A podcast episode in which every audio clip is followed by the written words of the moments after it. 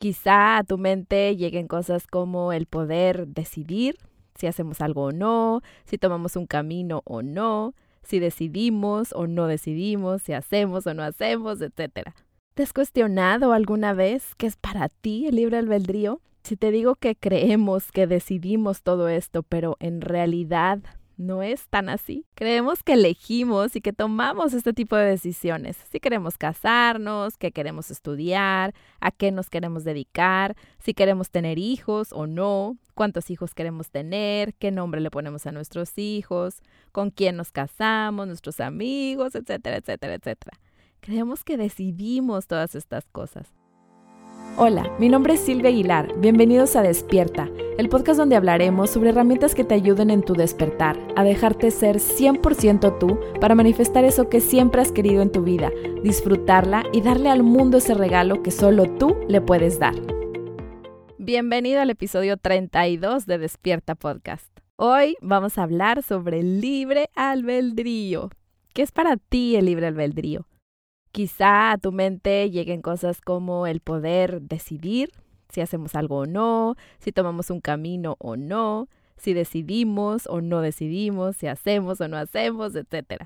¿Te has cuestionado alguna vez qué es para ti el libre albedrío? Si te digo que creemos que decidimos todo esto, pero en realidad no es tan así. La primera vez que escuché esto dije que qué ¿Cómo? ¿Cómo que creo que decido, pero en realidad no decido?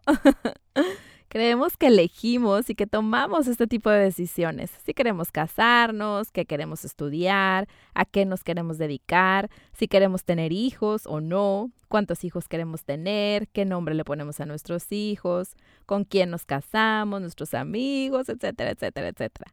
Creemos que decidimos todas estas cosas.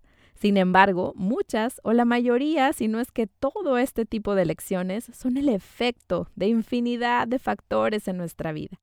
Y aquí nos vamos a meter también en otro tema en, en un momento más. Esos factores van desde mucho antes de que llegáramos a este plano.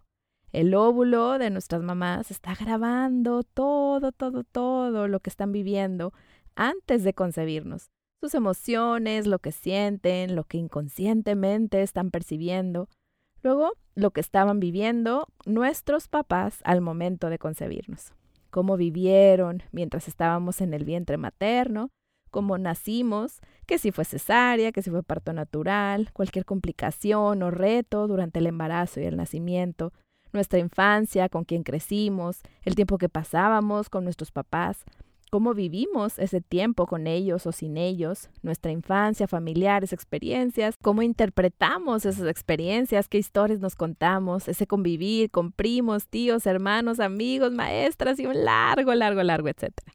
Y todos estos factores arrancan, si te das cuenta, desde que llegamos a este plano o un poquito antes. Sin embargo, dependiendo de tus creencias, de tu árbol genealógico, herencias familiares, fidelidades, dobles de tus antepasados, intención de tus papás al concebirte. Incluso hay un término que se llama proyecto sentido que abarca desde los nueve meses antes de nuestra concepción hasta tres años más o menos después del nacimiento. Hay otras corrientes que dicen que hasta los seis, siete años. El chiste es que es en tu infancia temprana y esa intención que nos dieron al concebirnos. Y continuando con la lista de factores según tus creencias, pues puede ser hasta de vidas pasadas que para quienes han practicado un curso de milagros, las vidas pasadas existen y no existen al mismo tiempo. Pero bueno, ese es tema para otra ocasión. Te das cuenta de todos los factores que se involucran a la hora en que tomamos ese tipo de decisiones. Todo eso influye. Y aquí viene el tema que te decía hace un momento en que también nos íbamos a adentrar un poco. ¿Te acuerdas de cuando hablábamos del juicio? Si yo fuera él o ella, haría, elegiría, diría exactamente lo mismo o de la misma forma. ¿Por qué? Porque tendrías su experiencia, comenzando desde lo más atrás que quieras según tus creencias. De pronto juzgamos y nos atrevemos a decir que alguien hizo, dijo, eligió algo que nosotros jamás haríamos o que lo haríamos de forma diferente. Jamás lo haríamos pues para llegar a esa conclusión, solo estamos viendo la punta del iceberg, estamos viendo solamente una parte mínima, sin considerar absolutamente nada más. Y sobre todo lo estamos viendo a través de todo eso que no estamos viendo de la otra persona. Es decir, estamos viendo, interpretando, juzgando desde nuestra propia experiencia, infancia, entorno, circunstancias, nacimiento, gestación, todo. Entonces creemos que elegimos todas esas cosas. Sin embargo, puedes ver cómo está definido y que es el efecto de una causa mucho anterior. Y obviamente esto es inconsciente. No sabemos que toda esa información está ahí, pero adivina qué, hoy ya lo sabes y hoy tú eliges y puedes abrirle esa ventana a una nueva perspectiva. Entonces, ¿qué es el libre albedrío? Cuando escuchas en tu cabeza todas esas opiniones, esas voces de si estás bien o no, si eres tal o cual cosa, que si se te olvida algo, que te dices que eres una olvidadiza, que si se te hizo tarde, te dices que eres un impuntual, y además, ¿quién eres? ¿Esas voces o quien escucha a esas voces? Exacto, tú eres quien escucha a esas voces. Esas voces son parte de tu avatar, de este cuerpo-mente que elegiste para estar en este plano terrenal. Y entonces tú puedes elegir desde dónde vas a hacer las cosas, sin necesariamente solo reaccionar. Hace poquito compartí en mis redes sociales algo que me encantó, como lo explicaban, y decía algo así, traducido porque está en inglés. Dice, tu reacción inmediata no dice quién eres. Es cómo eliges responder después de tu reacción que da un verdadero conocimiento de cuánto has crecido. Tu primera reacción es tu pasado y tu respuesta intencional es tu presente. Me encantó. Tu primera respuesta, la que se viene en automático, es tu pasado. Es todo eso que comentamos hace unos momentos, es tu programación, por así decirlo. Y lo que eliges después de esa reacción es tu elección consciente. Eso es lo que tú puedes decidir elegir. Es decir, yo puedo seguir viviendo en reacción toda mi vida, solo que no se vale quejarse. O puedes elegir vivir en conciencia. ¿Qué quiere decir esto? Darte cuenta. Tener conciencia de algo es darte cuenta. Entonces, quizás sigan llegando a mi mente ese juicio, esa conversación interna, esos pensamientos, pero yo elijo qué hacer con ellos. No me voy de lleno en total reacción sin darme cuenta. Ahí está nuestro libre albedrío. Reconocer que no somos esas voces, esos pensamientos y elegir qué hacer con ellos.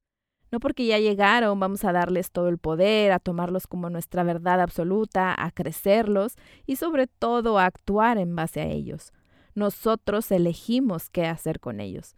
Es justo eso lo que nos diferencia de los animales, esa elección, si no estaríamos actuando solamente en base a nuestra biología y en esa programación inconsciente, sin filtros, sin discernir, sin cuestionar, sin elegir.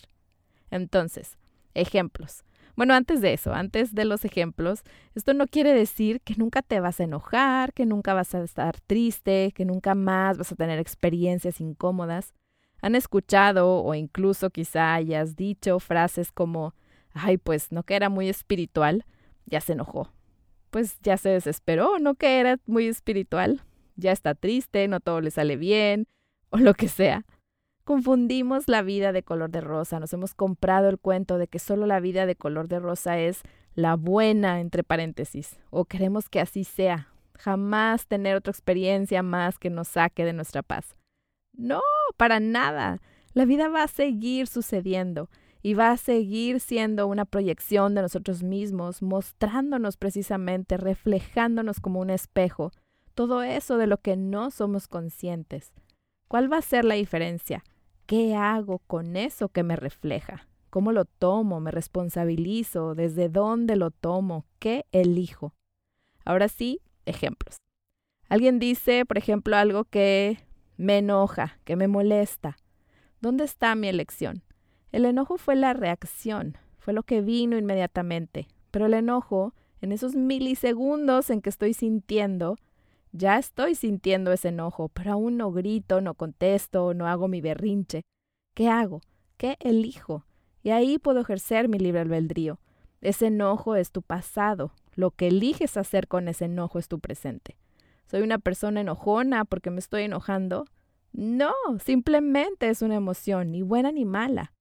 Ahora, en un principio, a lo mejor puedo elegir después de contestar, después de gritar, después de mi berrinche. Lo importante es darnos cuenta, darme cuenta de dónde viene ese enojo, ese grito, ese berrinche. Al principio quizá pueda ser días después de que haya pasado.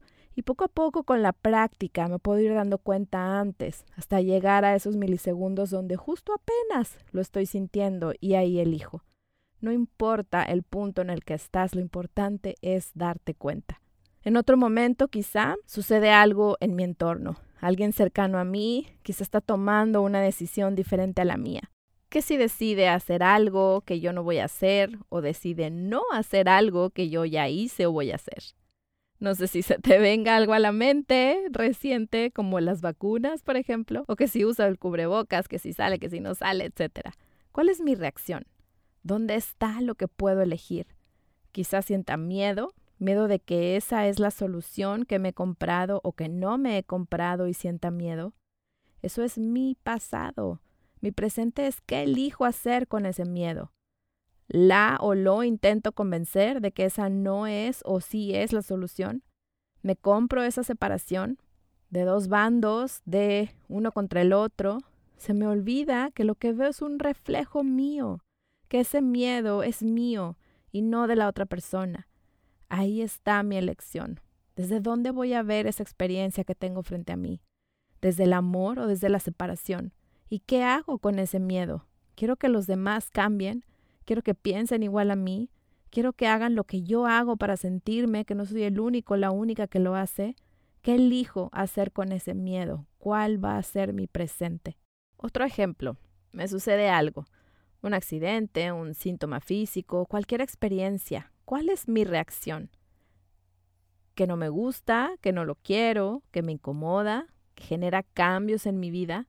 Y es que a veces solo reaccionamos sin ni siquiera procesar o hacer conciencia de qué es lo que estamos sintiendo. Solamente nos resistimos y luchamos, nos compramos la separación. Estamos viviendo esa experiencia desde el enojo, desde el no la quiero más, desde el por qué a mí. ¿Qué siento? De nuevo, no me gusta, no lo quiero, me incomoda, requiere que haga cambios. ¿Qué me hace sentir eso? Y de nuevo, ¿qué voy a hacer? con eso que siento? ¿Qué voy a hacer con esto que tengo frente a mí? Yo elijo. Ahí tengo esta libertad de ejercer mi libre albedrío, de elegir desde dónde lo voy a ver, qué voy a hacer con eso que tengo frente a mí. Entonces, el libre albedrío no es que si le doy a la derecha o a la izquierda, esa es la reacción, lo que viene de mi inconsciente. Es que una vez que llega derecha o izquierda a mi mente, ¿qué hago con eso? Lo cuestiono. ¿Por qué elegí derecha? ¿O por qué elegí izquierda? ¿En verdad es lo que yo quiero? ¿O quizá estoy escuchando la voz de mamá, la voz de papá, que siempre quisieron que fuera a la derecha o a la izquierda? ¿De quién es esa voz que escucho? Elijo conectar con mi ser y sentir si es realmente lo que yo en este momento quiero. Quizá en el momento sientas que sí es lo que quieres y más adelante algo incomode. Yo elijo si escucho eso que me incomoda. Quizás sea la señal de que me confundí al decidir si era derecha o izquierda, si era mi sentir o de alguien más. Pensaba que era lo que quería, pero luego me doy cuenta que no. ¿Qué hago con eso? Puedo elegir no cuestionarlo, comprarme la idea de que ya decidí y me aguanto y lo ofrezco, entre paréntesis, que si es mi cruz, que así me tocó, que la sociedad, el sistema de educación, de salud, el gobierno, etcétera, decide que así tiene que ser, que eso es lo que sigue y aunque no me guste, así es y soy una víctima, o me permito sentir, me permito escucharme, lo veo desde el amor. ¿Qué me está proyectando esta situación, esta experiencia que me está mostrando de mí? ¿Qué mensaje me trae esta experiencia? Que necesito ser consciente, aprender, darme cuenta. Y al final del día creo que todos los mensajes, de una u otra forma, nos llevan a recordar quién realmente somos. No somos la enfermedad, la competencia, la escasez, los recursos limitados, la lucha. Eso por un lado es que nos estamos comprando la idea de separación y por otro lado nos muestra quién sí somos, un espíritu de amor eterno, expresándose a sí mismo, reconociéndose a sí mismo a través de la sombra. Y somos uno con el todo. Eso con lo que creemos que nos estamos molestando, que no nos gusta, es una proyección y somos uno con esa persona que creemos que nos molesta, con la que no estamos de acuerdo, con la que nos desesperamos, más bien que creemos que es el motivo de nuestra molestia, desacuerdo y desesperación. Somos uno con él o ella. Somos salud, somos unión, somos cooperación, tenemos recursos ilimitados, somos el fluir, somos esa unión, somos amor. Entonces, tú eliges, ejerce tu libre albedrío, está en ti también, solo tienes que decidirlo y no elegir también es una decisión. Muchas gracias por permitirme acompañarte en lo que estás haciendo en estos momentos. Y como siempre, si resonaste, si te gustó, compártelo con más personas que creas que también pueda servirle de puente para su paz. Después de todo, no es casualidad que estamos en este mismo tiempo y espacio, inspirándonos unos a otros a despertar y aportar al inconsciente colectivo con nuestro propio despertar. Nos vemos en el próximo episodio de Despierta y no olvides registrarte en los 28 días de gratitud que comienzan el día que te registres. Me preguntaban hace poquito que escucharon un episodio viejito que si ya había caducado la liga, para nada. Los links y las ligas que te dejo en las notas del episodio, trato de actualizarlas. Siempre, siempre eres bienvenida, bienvenido a comenzar estos 28 días de gratitud y como siempre a continuar la conversación a través de correo, de redes sociales. Estaré feliz de compartir nuestro camino. Deseo que tengas un día pleno, lleno de gratitud y ejerciendo tu libre albedrío.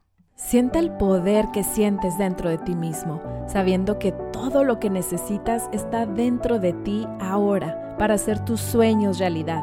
Comprométete a amar el proceso y saber que todo es posible cuando estás presente, hoy, aquí y ahora, sabiendo que tienes infinitas posibilidades siempre que elijas en este momento abrirte al amor y abrazar tu poder. Nos vemos en el próximo episodio de Despierta y te deseo un día pleno y lleno de gratitud.